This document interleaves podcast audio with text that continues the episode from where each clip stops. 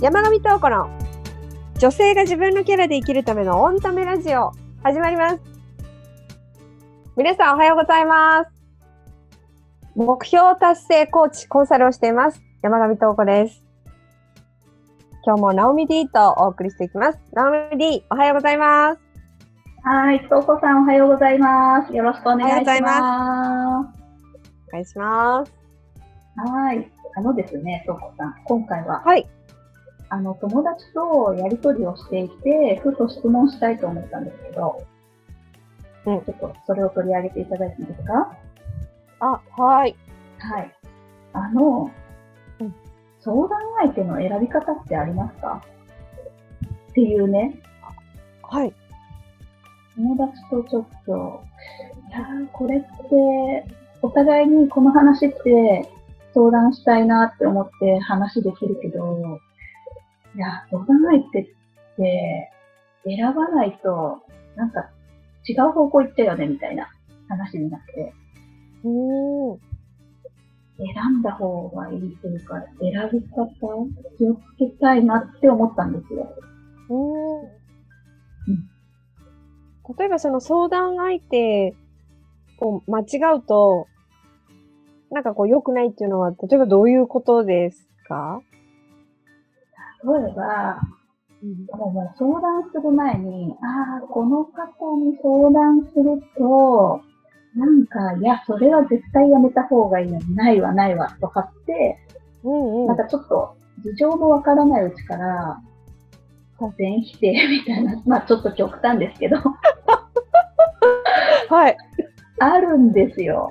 でも、ああ誰かと話したいなって、今のご時世あんまりそういうことできないですけど、じゃあ電話でとかはい言ったときに、誰に聞いてもらおうかなって思ったときに、さっと思い浮かんだ顔で、あ、この方に相談すると、なんか、なんていうかな、自分が幸せになる方向で可能性が断たれちゃうんじゃないかとか、あ。ああ。想像がつくんですよ。うんうんうんうんうんうん。ああ、うん。でも、いろん。な意見を聞いた方がいいとも思うけど、いやなん。かちょっと、話すのやめとくかな、みたいな。なるほど。なん。かね、この相談相手の選び方って、確かに、同じようなことで、この人に相談しなければよかったとかね。ああ、かも。うん、あと、え、求めてないんですけど、そのアドバイスとかね。ああ、そう。じゃないですなんか、ね、それは家族でもあるじゃないですか。ああ、例えばね、よくあるのは、ああ、この話、あの、ね、親にしなきゃよかった、兄弟にしなきゃよかったとかね、例えば。あります。ありますよね。そう本当ありまするんですよ。うん。あ、もう、言ったらもう、ほら、そっちの方向に行っちゃうからっていうね。あ、もう、あ、言ってしまった。やめとけばよかったね。あるんですよね。やめとけばよそれはかったがあるんですよ。そあります、あります。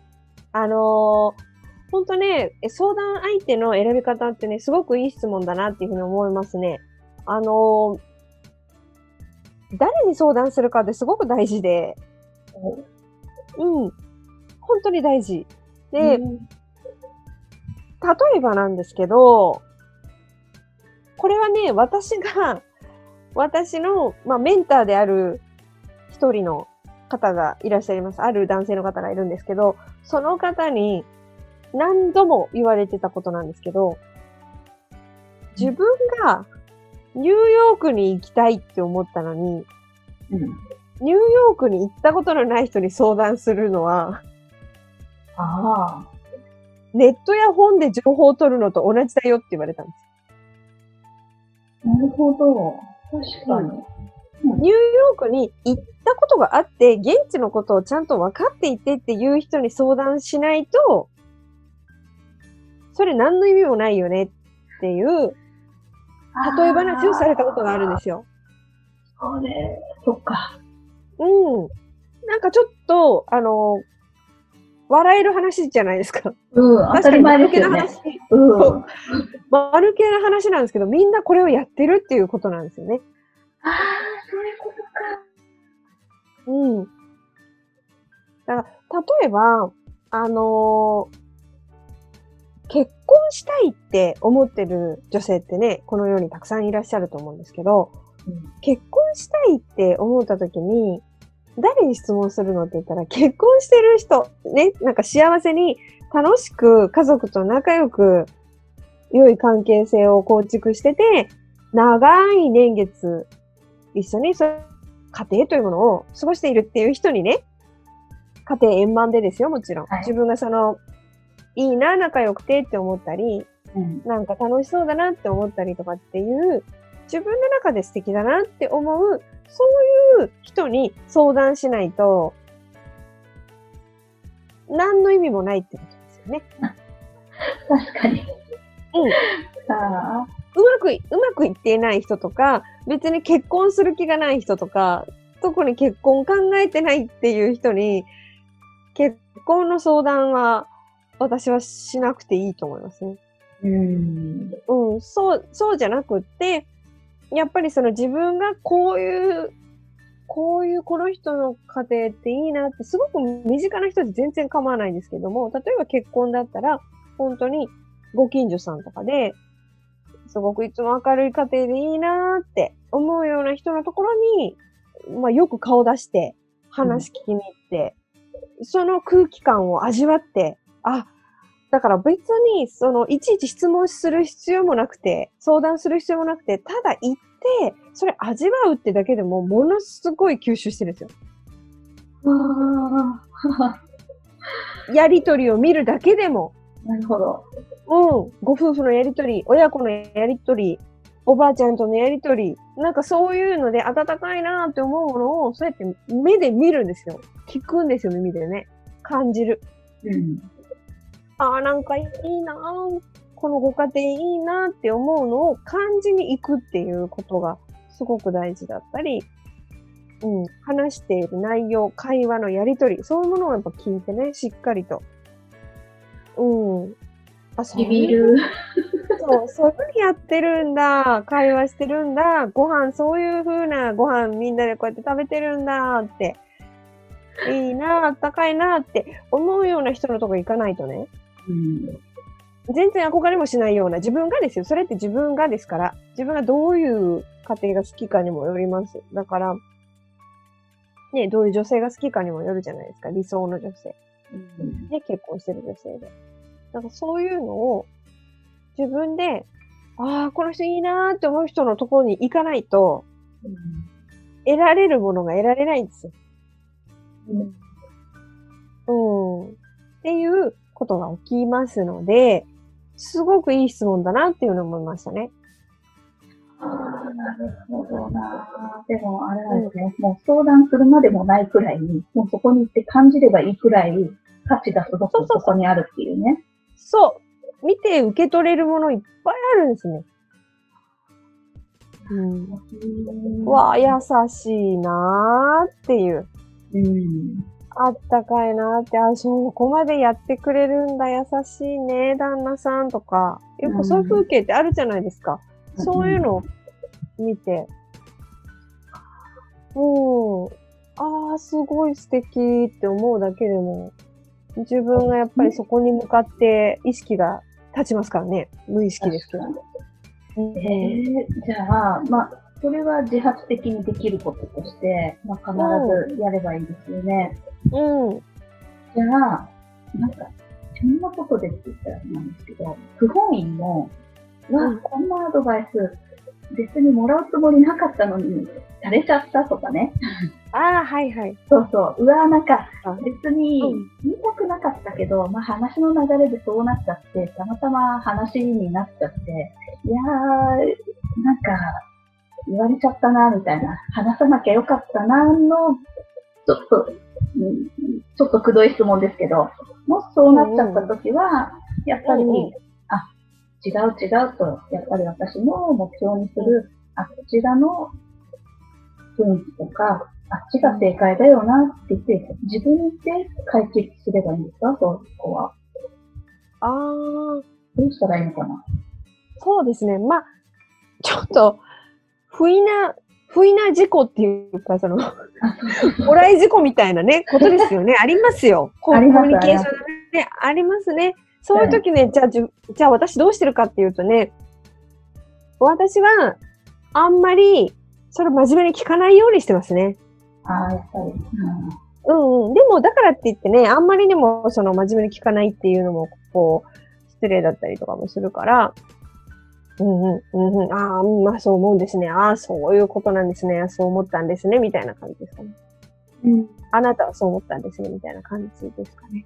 別に、うん、あの、ダメ出しはしないけど、で、必ず自分が気をつけてることは、うん、だからその、あ、そうなんだ、ああ、そういうふうに考えてるあ、そうなんですね。うんうんうんで。でも、必ず自分が占める役割を担って、最後はプラスで占めるっていうのをやってるんですよ。だから向こうにハンドリングさせないで最後は自分がハンドル握って、はい、そのコミュニケーションの終わりをくくります。ああ、なるほど。うん。うんうんうんそうね。なんか後味が悪くなっちゃうと結局そっちに、うん、うん、包み込まれちゃうような気になっちゃいますよね。で結局そのそういう話、ネガティブな話ね、ネガティブな捉え方したりとか、否定的なことをやっぱりこう言ってきたりとか、恐れから来るね、発言とかってやっぱあるじゃないですか。でそういうものをこう出た時っていうのは、そういうものをいただいた時っていうのは、あ、こういう風にしちゃいけないなっていう一つの学びでもあるんで、うん、あるいはそのすごくネガティブ、最悪なこととかっていうのをちゃんと考えて抑えた上で、自分はプラスの方で行動するっていう、そういうやり方もあるんですよ。なので、はい。はい、あのさまあ、本当に最悪のことを考えて行動するっていうのも、あの、大事なことなので、うん、ああ、そういうふうな最悪な見方、うんうん、っていうのも、そっか、あるよなっていうふうに、一応、あの、ありがとうっていう感じでもらって、あの、私なら、そういうふうに伝えますかね。なるほど。あそういうあ、そうですよね。最悪のケースとかも考えとかないとですよね。ありがとうございますっていう。ああ、なるほど。うん、そっか。振り幅をね、自分の中でこっちだなっていい方向と、悪い方向と、それが視野が広がるっていうことは、本当にいいことですよね。うんいいこと。まあ、だから自信みたいなもんですよね。私、うん、南海トラフとか来てほしくないって思いながらも、でもすごい準備してますからね。来ちゃったらっていう。うん。来ちゃったらね。実際来ちゃったらこれとかね。っていう準備はすごいしてるんですよ。だから、あのー、もう実際来たらね、何もやってませんでしたじゃあ。こんだけ言われてて、何もしてないっていうんじゃちょっと困っちゃうじゃないですか。そのためにやっぱりネガティブな情報っていうのも一応必要だったりはするんですね。なので、自分だとプラスにばっかり捉えちゃって、確かに考えてなかったりするんですよね。はい、なので、うん。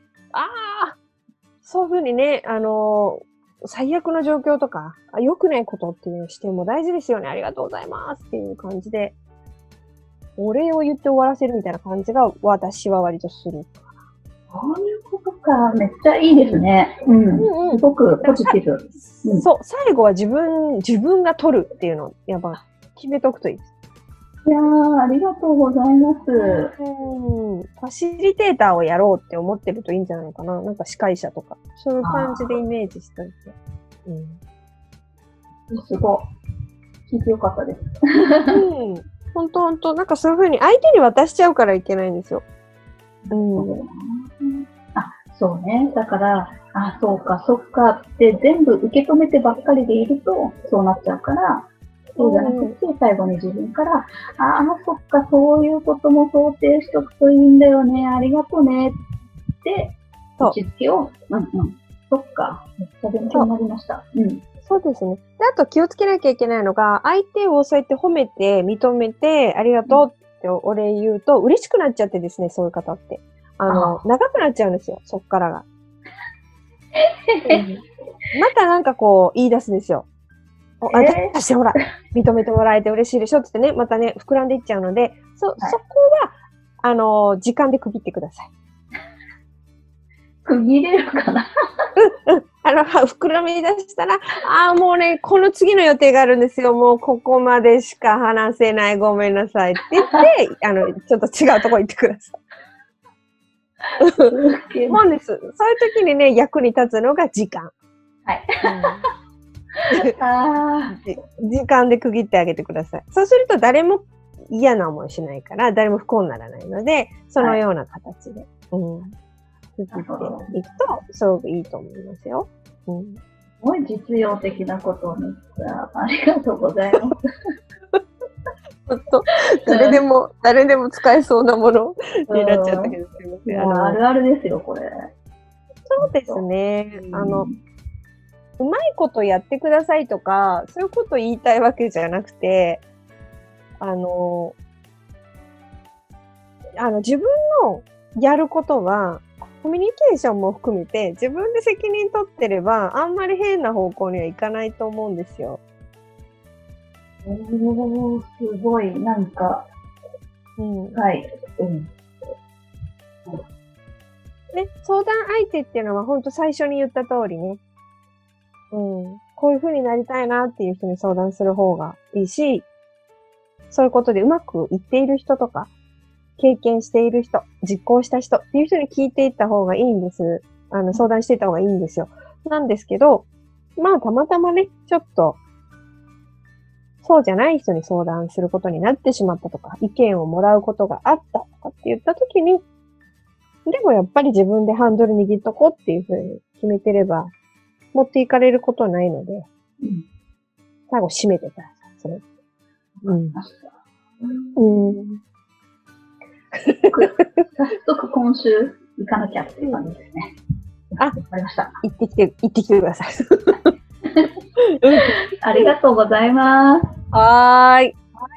この番組毎週土曜日朝7時に配信をしております。聞いてみてください。